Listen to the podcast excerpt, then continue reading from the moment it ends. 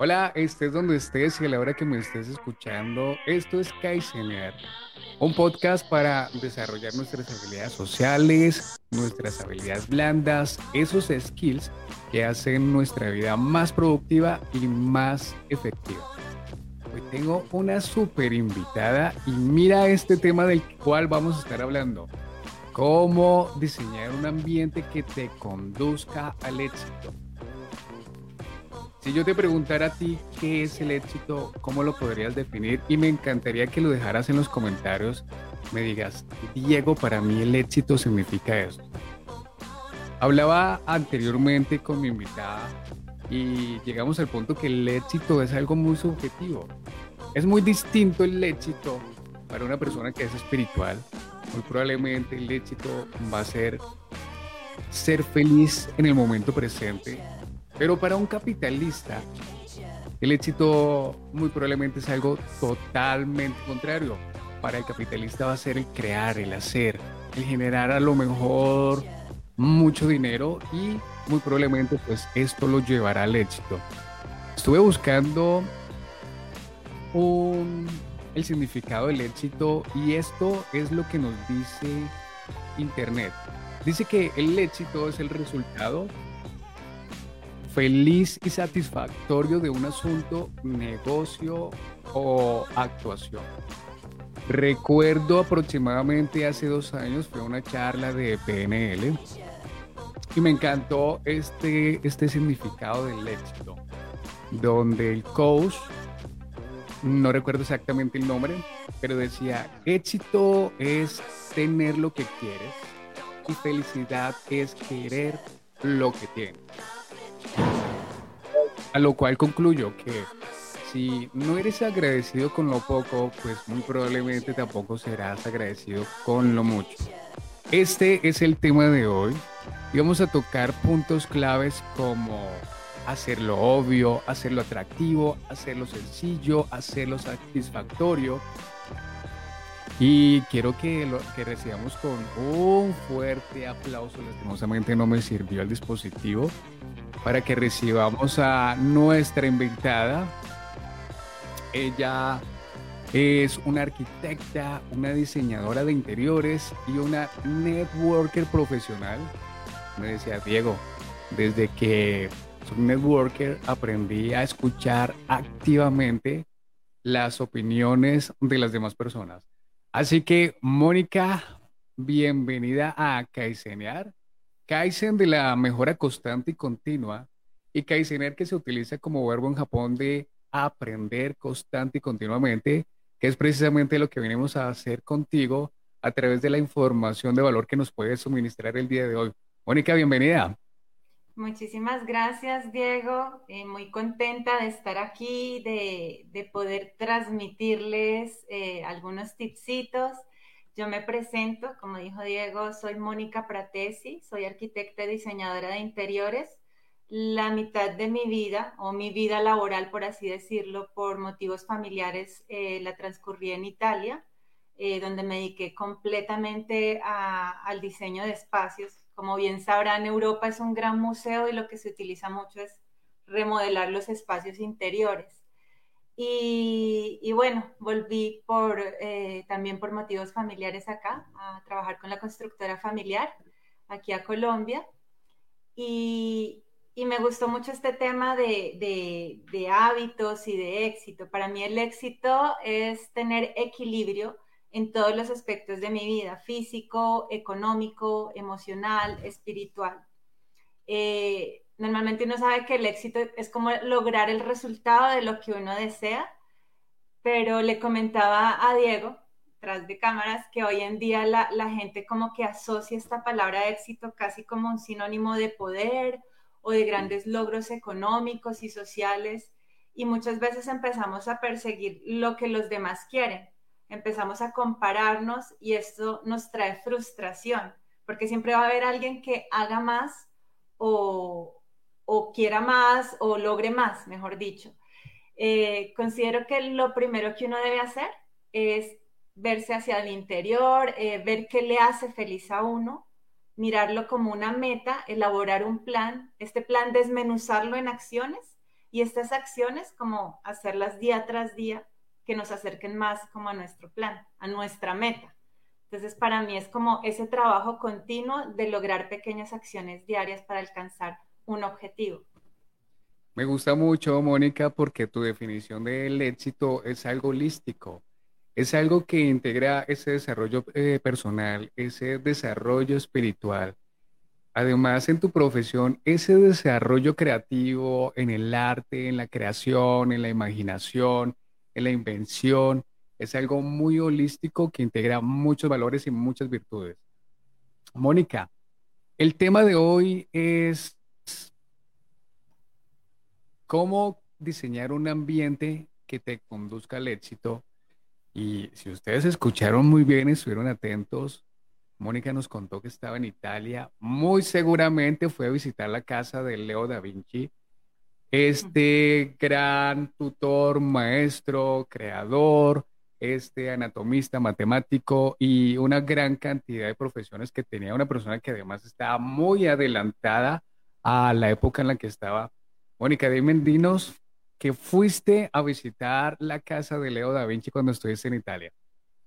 Claro, hay también siempre he ido y venido, como que mi vida siempre ha estado entre Italia y Colombia y de chiquita me acuerdo estudié allá primaria y nos llevaban eh, precisamente como a todo este tema de excursiones y posteriormente la visité también más de grande, como todos los inventos. Eh, o sea, yo pienso que ahí era como la base de él, era la creatividad y el probar y el probar y a modo de prueba y error. A veces creemos que, que queremos algo, fallamos y ya nos derrumbamos cuando el éxito está como en esa persistencia. El otro día leí una cosa muy interesante. En el último kilómetro de tu objetivo es donde menos competencia va a haber, porque ya mucha gente se ha rendido mucho tiempo atrás. Entonces, cuando tú vas a, lograr esa meta o alcanzar ese algo, si has persistido, si has sido constante, eh, en ese último tramo es como la parte donde se da la magia. El, uno a veces cree que haciendo grandes cosas o planeando ya grandes cosas, hacerlo ya mismo, ya voy a tener resultado. Y no, son semillitas constantes que nos llevan como a ese objetivo grande. Y yo pienso que esto pasó también con este gran maestro Leonardo da Vinci, que a modo prueba y error logró tremendos inventos. Tremendos. Oh, resueno, resueno, resueno mucho con eso que dijiste, que muchos emprenden un camino, pero no, lo, no todos llegan a ese último kilómetro. Por ejemplo, estamos abril, Muchos muy probablemente establecieron objetivos desde finales del año pasado, pero muchos se quedaron atrás, muchos no lograron cumplir, finalizar, finiquitar ese objetivo. Muchos probablemente se rindieron, porque como lo hablábamos con Moni antes de iniciar, porque por cultura somos personas cortoplacistas que buscamos un resultado inmediato y tendemos a frustrarnos cuando no se acerca esto, eh, no nos acercamos y no logramos llegar a ese objetivo al tiempo que a lo mejor lo teníamos previsto. Por eso este tema es importante porque es un tema de hábitos, cómo nuestros hábitos nos construyen a nosotros. Así que bueno, Moni, empecemos con hacerlo obvio. ¿Qué es hacerlo obvio en el diseñar ese ambiente que nos conduzca al éxito? Bueno, para para hablar de éxito, pues obligatoriamente, como dije, tengo que hablar de hábitos, ¿no? Un hábito ya es una rutina o conducta que se practica con regularidad y en muchos casos de manera automática. Cuando yo hablo de hacerlo obvio, es hacerlo evidente. Eh, mira, la calidad de nuestra vida depende de la calidad de nuestros hábitos. Entonces es así como un pequeño cambio como en los hábitos cotidianos puede conducir tu vida a un destino completamente distinto y de ahí el éxito. A veces hacemos pequeños cambios en peor o en positivo y depende, o sea, el rumbo es como un avión. Tal vez eh, gira un poquito las coordenadas y es mínimo, pero puede terminar en Norteamérica o en Japón de esa mínima variante. Entonces, así es como, como los pequeños cambios que hacemos. Eh, la cantidad de dinero que posees, digamos, es un indicador reactivo de tus hábitos financieros. Tu peso actual es un indicador reactivo de tus hábitos alimenticios. y tus conocimientos son un indicador reactivo de tus hábitos de estudio. Entonces, al final obtienes lo que repites. Las pequeñas batallas que ganamos cada día son las que van a definir eh, nuestro futuro. Entonces, los grandes hitos, los momentos definitorios con frecuencia son el resultado de muchos acontecimientos previos que acumulan el potencial requerido para generar ese gran cambio. Entonces, cómo diseñar un ambiente que te conduce al éxito, eh, es muy importante entender la manera más efectiva de cambiar tus hábitos consiste no en enfocarse en lo que quieres lograr, sino en la persona en quien te quieres convertir. Entonces es cuando trabajas en tu identidad. A veces nosotros decimos, no, yo soy así, o yo como así, o yo, o yo quiero estar acostada porque esa soy yo. O sea, realmente esa identidad te la, te la haces tú con tu mente, pero no quiere decir que tú no puedas construir una nueva identidad. Entonces, eh, de hecho, la palabra identidad viene del latín, de los términos escéntitas, que significa cero existir, e identidad, que es repetidamente. Entonces, somos como la repetición del existir. Eh, lo que hacemos obvio son señales, hacerlo claro, hacerlo sencillo. Por ejemplo, nuestro cerebro está más acostumbrado o es más proclive a seguir las señales que destacan. Entonces les pongo un ejemplo. Em, yo compraba como las onces de, mi hijito, que son chocolaticos, galletitas y todo eso, y las ponía en las despensas. Pues era lo primero que yo comía cuando tenía un antojo o hambre. Claro, claro. Ah, entonces eso también eh, es como esconder o dejarlo menos visible lo que no quieres hacer y dejar más visible lo que sí quieres hacer digamos aquí en, en, mi hogar, la, la, caminadora, si te muestro, está en la sala, porque para mí no, no, es tan sencillo como al hacer ejercicio, entonces lo hago muy, muy evidente, o sea, está, está ahí, no sé si la logran ver. Es, es como hacerlo, mm, o digamos, yo compraba las verduras, las frutas, las lavaba, las almacenaba en un cajón abajo en la, en la, en la nevera, y claramente se me dañaban porque las olvidaba, entonces comía pocas verduras, pocas frutas. Ya después compré un, frutero grande, lo puse en el centro de la cocina, todas las frutas y esto me llevó a consumir mayor cantidad de frutas. Entonces, ¿quieres beber más agua? Coloca jarras en lugares visibles. ¿Quieres ser un lector? Deja un, un libro en tu nochero o en un lugar destacado que destaque. Es como hacerlo muy obvio para la mente aunque tú no estés acostumbrado, tu mente va a reaccionar a eso. Me encantan esos pequeños detalles porque son cosas mínimas, cosas mínimas que si yo las tengo a la, mente o más que a la mente a la vista, si las tengo presentes, pues voy a tener más posibilidades de adquirir a ellas. Ejemplo, si mi objetivo, si mi propósito es disminuir de peso, pero si mi dispensa está llena de alimentos azucarados, de dulces, de chocolatinas, pues, ¿qué posibilidades tengo de bajar de peso? Mm, como que, como que frena el camino. Construcción de hábitos. Generación de hábitos. Muy comúnmente se habla y se dice que para instaurar un hábito se requieren 21 días y en la charla de ayer precisamente aclaraba que realmente nuestro cerebro le hace o debe tomarse un promedio de unos 63 días para instaurar un hábito, lo cual conlleva de repetición e impacto emocional. Leía un libro que se llama precisamente El poder de los hábitos y me quedé con esta frase que me pareció súper impactante y es que primero construimos los hábitos y luego ellos nos construyen o nos destruyen. Ahora, ¿qué pasa si nos, no me gusta leer de inicio, pero compré este libro para mejorar mis finanzas personales y lo dejé frente a la mesita de la noche y todos los días dedico a leer unas dos horas? muy seguramente nuestras finanzas personales van a mejorar a partir de la primera hoja, la segunda hoja, y como consecuencia además voy a adquirir el hábito de la lectura. Pues esto es hacerlo obvio, esto es lo que nos explica Mónica, dejar las cosas donde las tengamos a la vista, donde esté todo obvio. Para pasar al siguiente punto y es, Mónica, hacerlo atractivo. ¿Cómo, ¿Cómo es este siguiente punto? Hacerlo atractivo.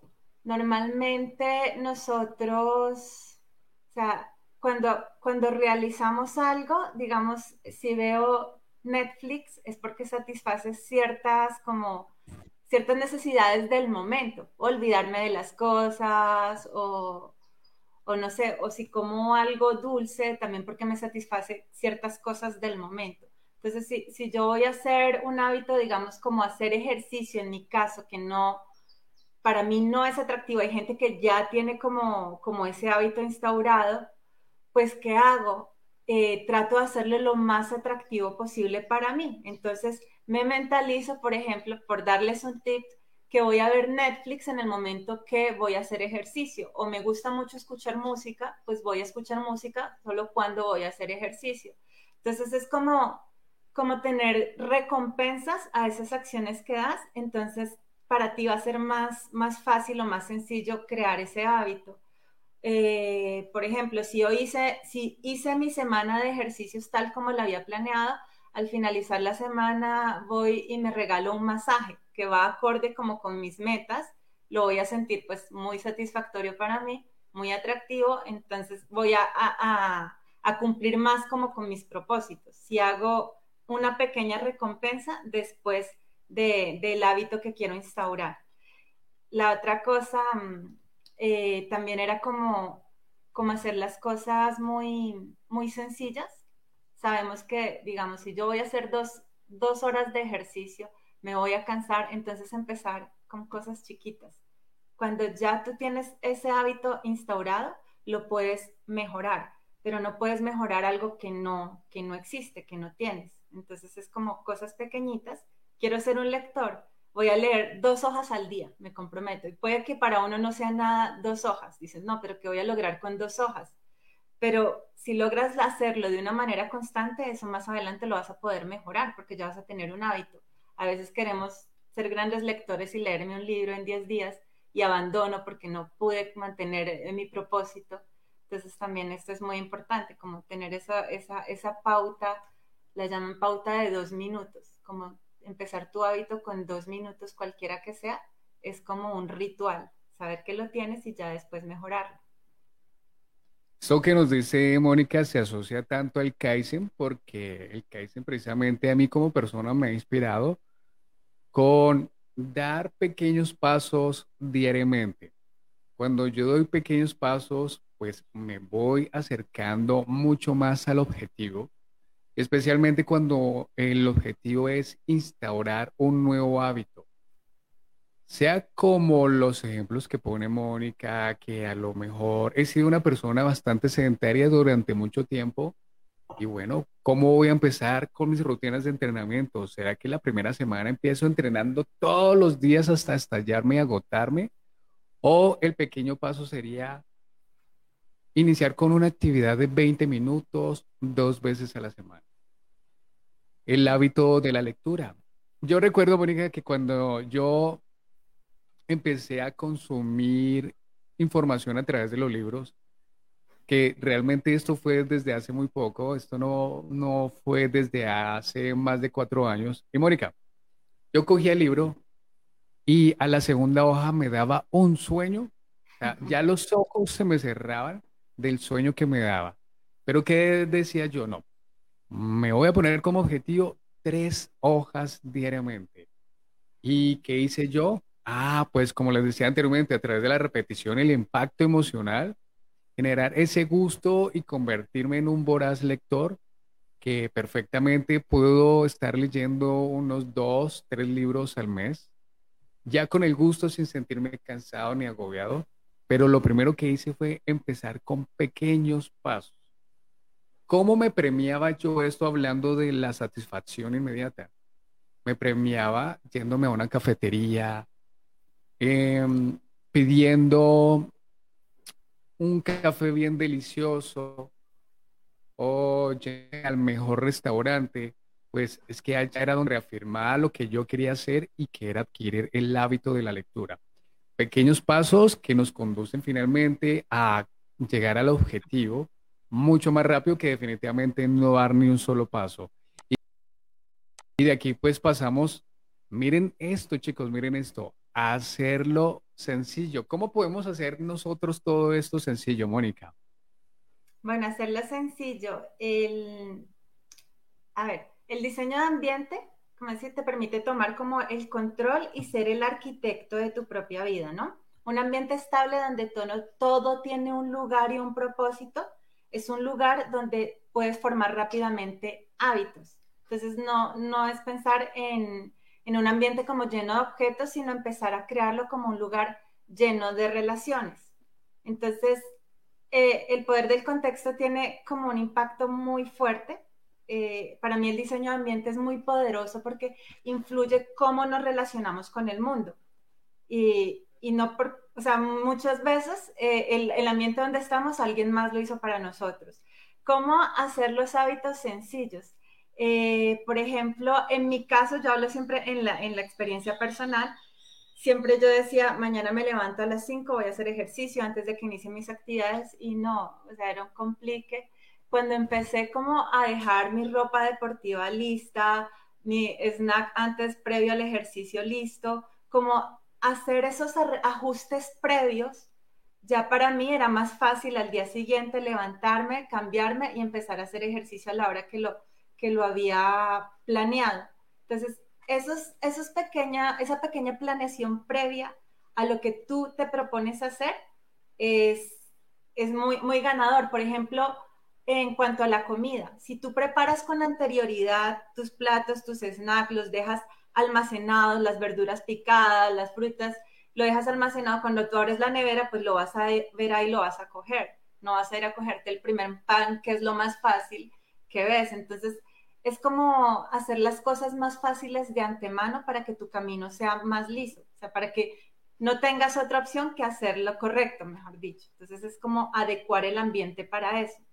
Muchas veces el ambiente nos dice, nos dice qué hacer y no quiere decir que sea un, digamos, si vives en un espacio pequeño, eh, pues tienes un sillón para la lectura, un lugar para comer, un, un lugar para estudiar, entonces ya, ya de ahí tú puedes organizar tu mente, no, no es una cosa por decir que tú, sino tu mente va a concebir que cuando tú te sientes ahí es para concentrarte o cuando te acuestas en tu cama va a ser para dormir. Si tú vas a tu cama y la utilizas para trabajar o para hacer otras cosas, navegar por internet, cuando tú te acuestas en tu cama, tu cerebro no la va a identificar que con el descanso, con el sueño, sino que va, a, a tener probablemente desvelos si tú solamente lo utilizas para dormir, ten por seguro que cuando llegue el momento que tú te acuestes, te vas a dormir tranquilamente. Entonces es como ayudar a nuestro cerebro como con un orden de, del ambiente a hacerlo correcto, de manera sencilla. Muy seguramente, Mónica, tu día empieza la noche anterior.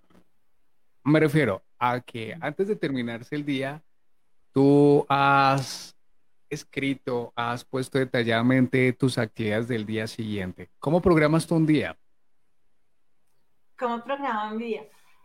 Antes, eh, les digo, dos años atrás tal vez, mi día era un relajo. Pues yo lo asociaba mucho al tema creativo. Yo amo pintar, amo como dibujar, diseñar. Entonces dije, no, los, los artistas somos relajados. Entonces no tenía como un orden específico. Em, ya cuando me casé, tuve mi hijo, entendí que para necesitaba optimizar tiempos para tener tiempos para mí. Y de ahí ya creé un ritual que a mí me, me, lleva a enfrentar el día de una manera súper serena. Y es lo que les comentaba, de poder levantarme a las 5 de la mañana y utilizar, digamos, una hora, eh, un tiempo para meditar, otro tiempo para estudiar, ya sea escuchar podcasts, audios, sobre todo el tema financiero, porque pues para mí eso es todavía un, medio relajo, ahí voy en el proceso. Eh, para hacer ejercicio, es como un tiempo para mí, para ya planificar y arrancar el día con más tranquilidad.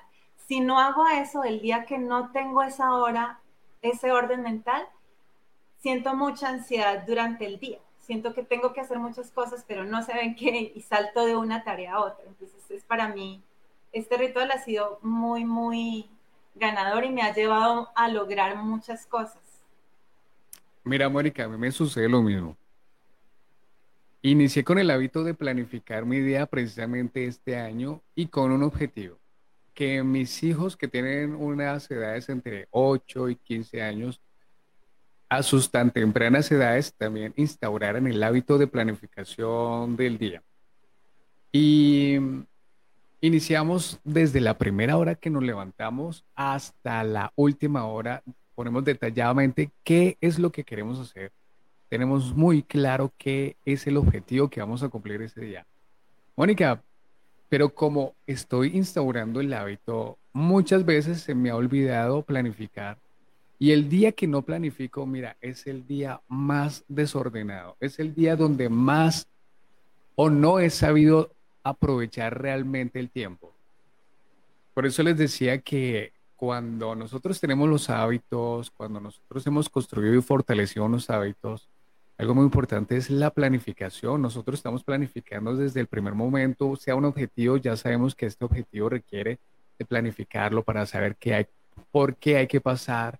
Por ejemplo, los hábitos de Mónica, de hacerlo obvio, de hacerlo atractivo, de hacerlo sencillo. Todo esto fue planificado. Y lo mismo pues sucede con la planificación del día. Es muy diferente levantarse y no saber qué es lo que voy a hacer. Por supuesto, Sé que tengo que cumplir con unas responsabilidades, unas tareas. Responsabilidades puede ser en el hogar, en el trabajo. Y el resto del tiempo, ¿qué he hecho yo con el resto del tiempo? ¿Será que lo aproveché? Y aquí es donde les decía al inicio que la palabra éxito es muy subjetiva. Cada uno tendrá su propia definición. Y nuevamente los invito a que por favor compartan aquí cuál es para ustedes el significado de éxito. Hemos venido pasando por el por el siguiente, por el, este trayecto, el trayecto de hacerlo obvio, de hacerlo atractivo, de hacerlo sencillo. A veces esto tiende a ser un poco complicado y es donde llegamos a este punto de hacerlo satisfactorio, que disfrutemos realmente de lo que yo estoy haciendo.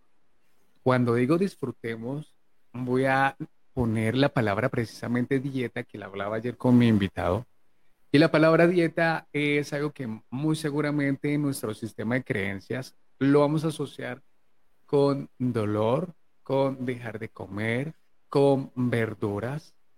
¿Qué tal si resignificamos y comprendemos que la dieta es un modo y un estilo de vida y que yo puedo disfrutar de mi dieta? Así como Mónica nos va a explicar cómo es hacerlo satisfactorio. Bueno, es, es un poco como lo... Ahí, me acuerdo de una historia mucho tiempo atrás que existían tantas enfermedades y que se sabía, como hoy en día, que el lavado de manos ayudaba a prevenirlas, pero la gente no lo hacía. O sea, la, tasa de enfermedad, de diarrea, de todo esto era altísima, aunque la gente lo sabía, no lo hacía. ¿Cómo hicieron para generar ese hábito en las personas? al jabón le colocaron perfume, olor y espumita. Entonces hacían satisfactorio como esa acción de, lavar las manos tan simple que la gente lo sentía tan agradable que todo el mundo empezó a lavarse las manos y las tasas de enfermedades disminuyeron notablemente. O por ejemplo, para el lavado de dientes le pusieron sabor a menta, entonces nos encanta lavarnos los dientes ahora. Entonces, ¿cómo, cómo hacer satisfactorio eso que te quieres, que te quieres proponer.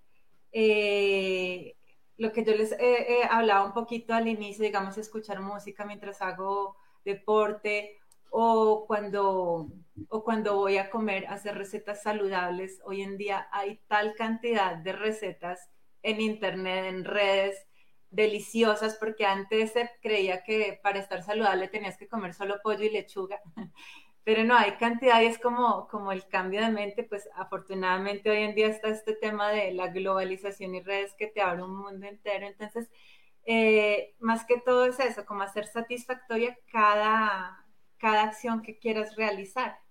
Para, para mí, digamos, las más complicadas, vuelvo y juego, es como el, el de hacer ejercicio, que ya afortunadamente lo, lo he vuelto más satisfactorio y más agradable, ya me siento rara sin hacerlo Em, y también en cuanto al, ambiente, em, pues asignar cada, cada lugar con su función. Nosotros tenemos, digamos, la costumbre cuando vamos a beber más es cuando estamos en sociedad, en un local, con los amigos, que cuando estamos solos. Entonces nosotros como que mentalmente asignamos cada lugar al comportamiento que se va a utilizar ahí, en el gimnasio, en la casa, en las oficinas. Entonces es muy poderoso como la influencia del ambiente en, nuestro comportamiento. Entonces ya tú estableces una relación particular con los objetos, digamos, de, del mesón de tu escritorio, ya tú sabes que ahí es para trabajar. Tú estableces una relación particular con tu alcoba, con tu cocina, ya tú sabes lo que va a suceder ahí. Entonces, hacer cosas como muy muy agradables.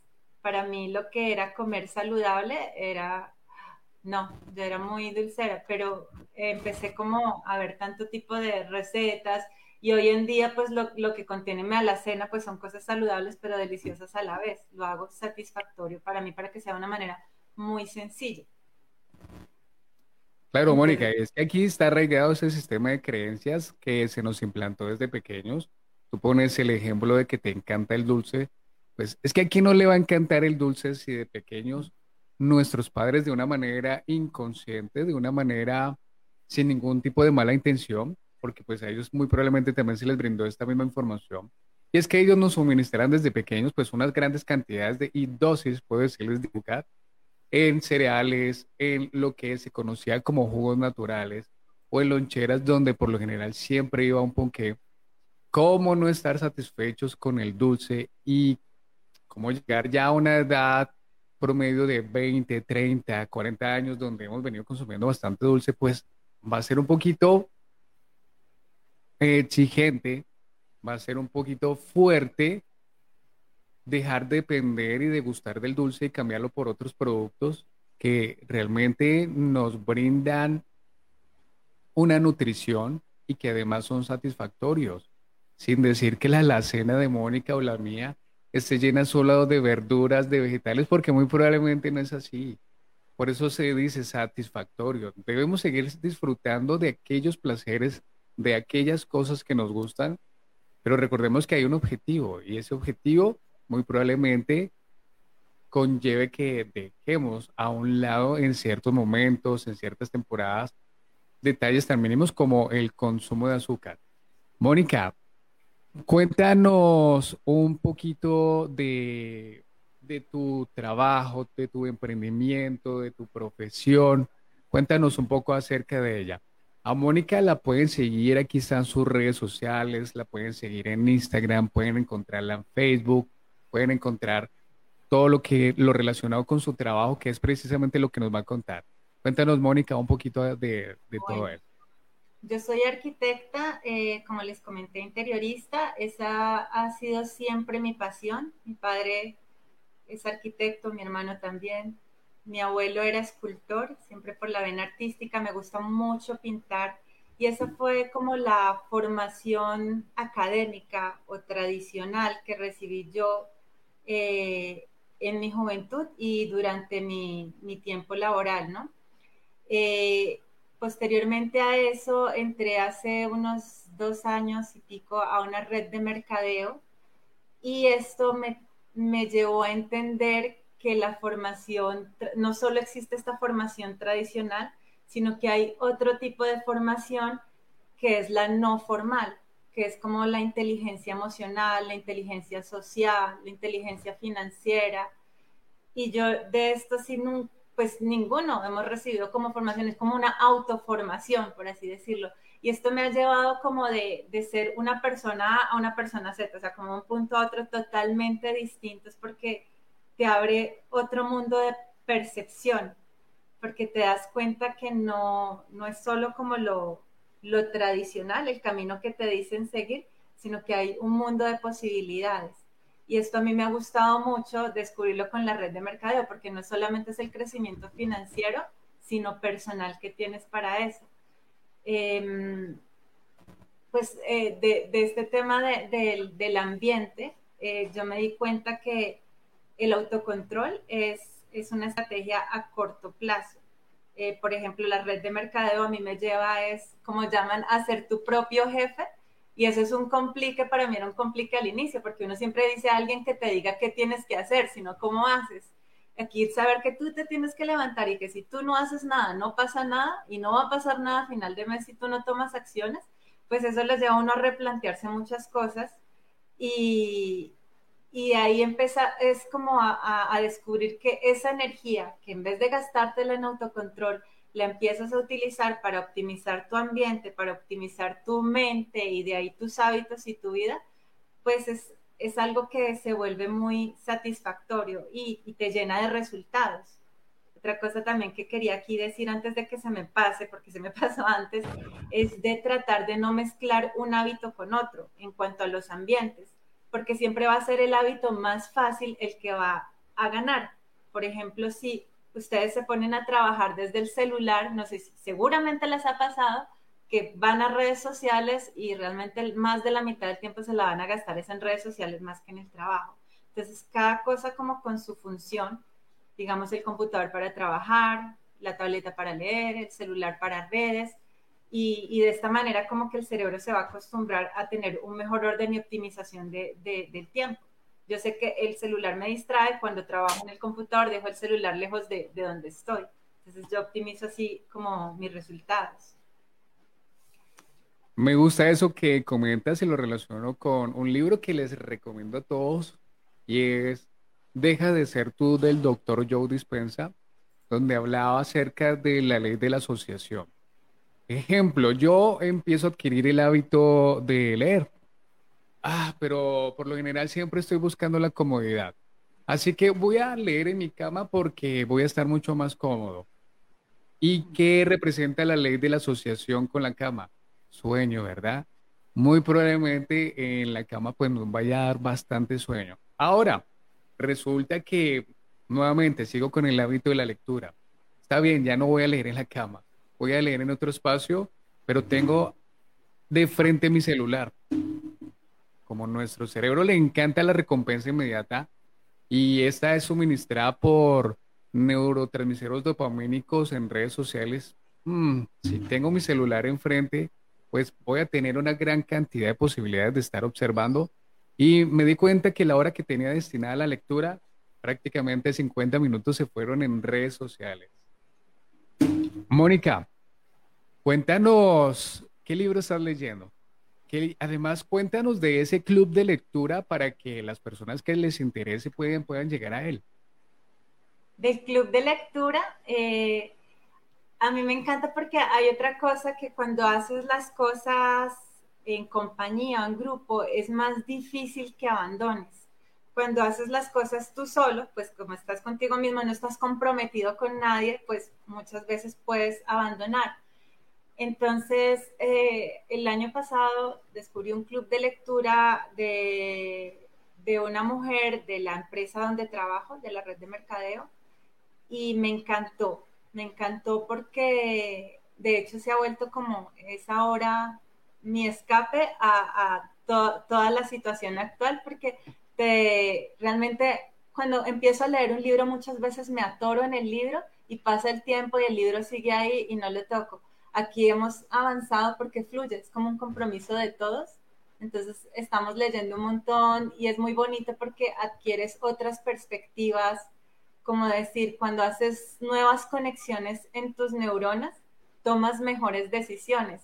Si tú haces siempre lo mismo o, absorbes siempre la misma información, pues los resultados siempre van a ser los mismos porque vas a hacer siempre los mismos. Entonces uno dice, si quieres cambiar resultados o mejorar tus resultados, absorber nueva información es, es importantísimo.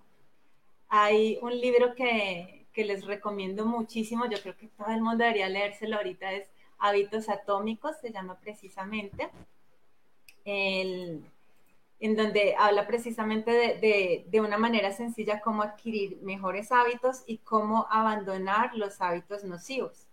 Eh, lo que hablaba Diego de la recompensa inmediata, nuestro cerebro es muy primitivo, la modernidad es muy actual y, eh, nuestro cerebro primitivo siempre está acostumbrado a la recompensa inmediata. El hombre tenía hambre, salía de casa, cazaba, comía.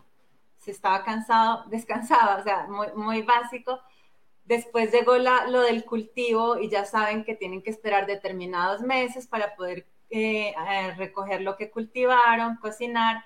Entonces, eh, el cerebro choca con eso. Uno quiere como que la recompensa sea allá y eso es muy nuevo. Y, no es así. Entonces es como darse estas pequeñas micro recompensas mientras obtienes esa meta o ese objetivo que, que querías. en este tema de la red de mercadeo, pasa eso, que uno al inicio no ve, no ve como los resultados. Yo como soy arquitecta se los voy a explicar de una manera sencilla. En arquitectura uno crea cimientos y entre más alto sea ese edificio, más grandes y más fuertes tienen que ser esos cimientos. Entonces, más tiempo vas a dedicar en construirlos. Y eso pasa en este tema de redes, que es básicamente crear empresa. Al inicio no vas a ver los resultados o las ganancias porque todo se te puede ir en reinversión, sobre todo cuando creamos empresa. Y ya cuando te tienes, es como ver los cimientos, no estás viendo nada. Ya hay un momento que sucede como en las dos terceras partes del tiempo que se dispara y es, es la constancia que has tenido como en esa base inicial y eso pasa también en, las empresas cuando emprendes, que al inicio no es como tus resultados como quisieras, mucha gente abandona y es lo que se habla del último kilómetro, eh, que poca gente tiene la constancia para lograr. Entonces es como tener pequeñas recompensas, crear pequeñas recompensas, sentirte exitoso por ese paso a paso para lograr llegar hasta el final. Muy probablemente las personas estarán relacionando redes de mercadeo con sé tu propio jefe. Pero, sí. pero pero te enseñaron las actitudes, las aptitudes, las responsabilidades que conlleva ser tu propio jefe. Ya has venido cosechando todos esos hábitos realmente para ser tu propio jefe. Y nuevamente, también sigue siendo muy subjetivo. ¿Qué tipo de jefe quieres ser? ¿Cuánto llevas en las redes de mercadeo, Mónica? Activa, activa a nivel laboral, un año enterito, completico. Y es ha sido súper satisfactorio porque eh, te das cuenta que la única manera que creces en este tipo de industria es ayudando a los demás a crecer. Entonces, de nada me sirve tener asociados o invitar personas si yo no voy a hacer que esas personas eh, crezcan en el negocio, se enamoren del negocio. Solo de esa manera uno crece. Entonces ya es como dejar de pensar en uno mismo y empezar a pensar en las personas. A mí me, me he enamorado mucho de esta red porque se trata de salud y nutrición y es algo que hoy en día todos sabemos la importancia y pues está en tremendo crecimiento. Hoy en día, este, este, hoy entiendo por qué los grandes gurús de finanzas de nuestros tiempos los llaman el negocio del siglo XXI. Antes no tenía ni idea de esto de, que tienes más tiempo libre, de que tú eliges cómo y con quién. Yo no tenía ni idea de esto, pero eh, yo sí soy muy, por así decirlo, ñoña. Cuando me meto en algo tengo que súper estudiar, leer, entender para tomar la decisión. De, eh, a veces digo, debería como accionarme más rápido, pero yo sí tengo como que ver para, para entender y creer. Y, y, ya he leído mucho acerca del tema y me he dado cuenta que, que es una realidad eh, para todo el mundo. Es muy, muy hermoso porque tras de que creces por ayudar, eh, estás dando como trabajo, oportunidad de ingresos a, mucha gente que hoy en día lo está necesitando y desde casa, porque esto se desarrolla pues a tiempo parcial. Mónica mencionaba que muchos gurús financieros hablan de que realmente las redes de mercadeo es el negocio del siglo XXI y uno de esos mentores financieros es precisamente Robert Kiyosaki, ah. quien tiene un libro que se llama El negocio del siglo XXI y habla precisamente del impacto, de la tendencia que tienen las redes de mercadeo. Pero para que te vaya exitosamente en una red de mercadeo, ¿qué estás preparado y qué estás dispuesto a pagar? Te vas a educar, te vas a formar, te vas a capacitar, vas a desarrollar esas habilidades de ventas, de oratoria, de liderazgo. Todas esas habilidades estás dispuesto a desarrollar para ahí sí convertirte y transformarte en tu propio jefe.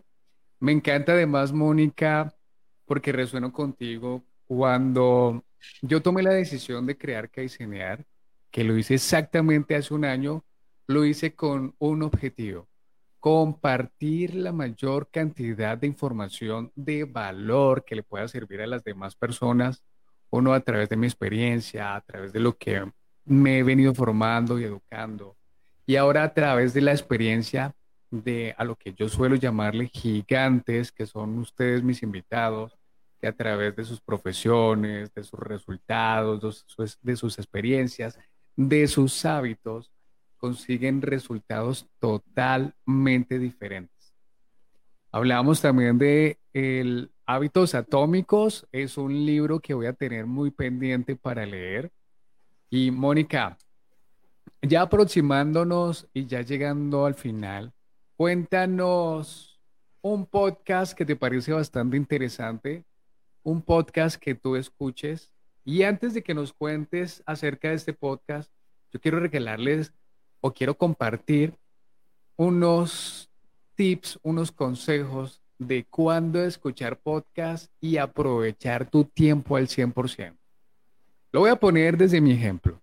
Cuando vivía en Bogotá, cuando me transportaba de vez en cuando, cuando a lo mejor estaba en pico y placa, pues utilizaba el sistema de transporte y muy probablemente en ese trayecto me iba a demorar una hora. Soy muy observador, yo soy muy observador y estoy observando qué hace la gente. Mientras muchas personas consumían su tiempo en redes sociales, en mirar pasar los carros, pues yo lo aprovechaba escuchando un podcast porque convertía el transporte público en mi universidad. Así que utiliza el transporte público, sea porque te vas a demorar una hora, media hora, dos horas, lo que sea, conviértelo en tu universidad. Vas a pagar los servicios, vas a tener que hacer una fila, vas a tener que hacer una consignación al banco, a lo mejor hay demasiada fila, Convierte ese espacio en tu universidad y ve formándote con el tema que más te interese.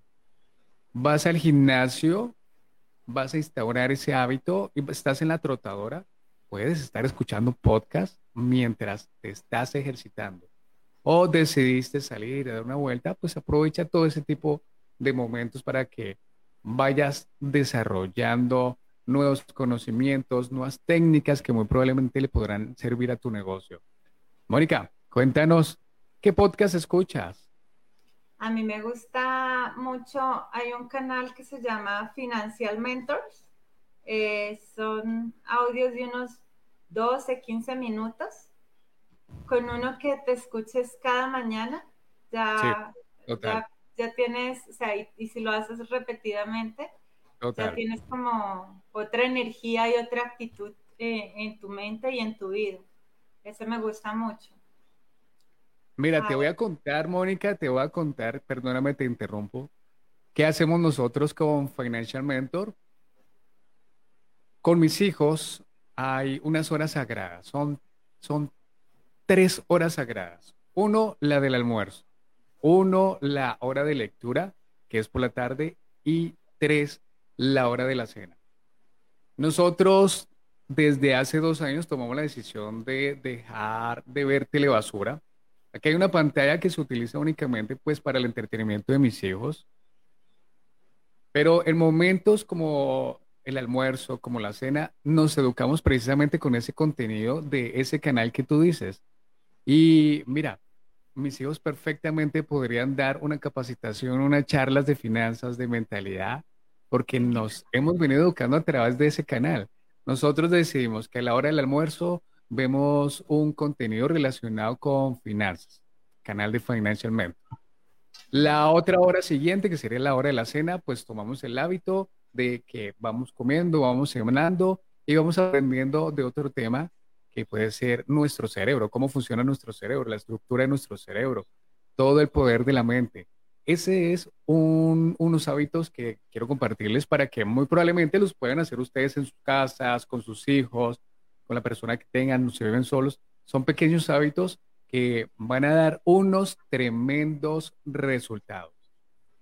Mónica, quiero agradecer tu tiempo y como le digo a todos mis invitados, me diste una perla valiosa de tus 24, me diste una de tus 24 perlas y eso para mí genera bastante agradecimiento. Espero que te tengamos en una próxima charla, que nos cuentes algo más de tus experiencias. Antes, Mónica, recuérdanos cómo te vamos a encontrar en redes sociales para que te busquen, para que te encuentren. Me encuentran como Dharma Arquitectura. Ya saben que Dharma es lo que venimos a hacer en nuestra vida y pues ese es mi Dharma, Dharma Arquitectura y Dibridit, que es la red que tengo para el negocio que estoy desarrollando en, en Mercadeo. Ahí pueden encontrar a Mónica.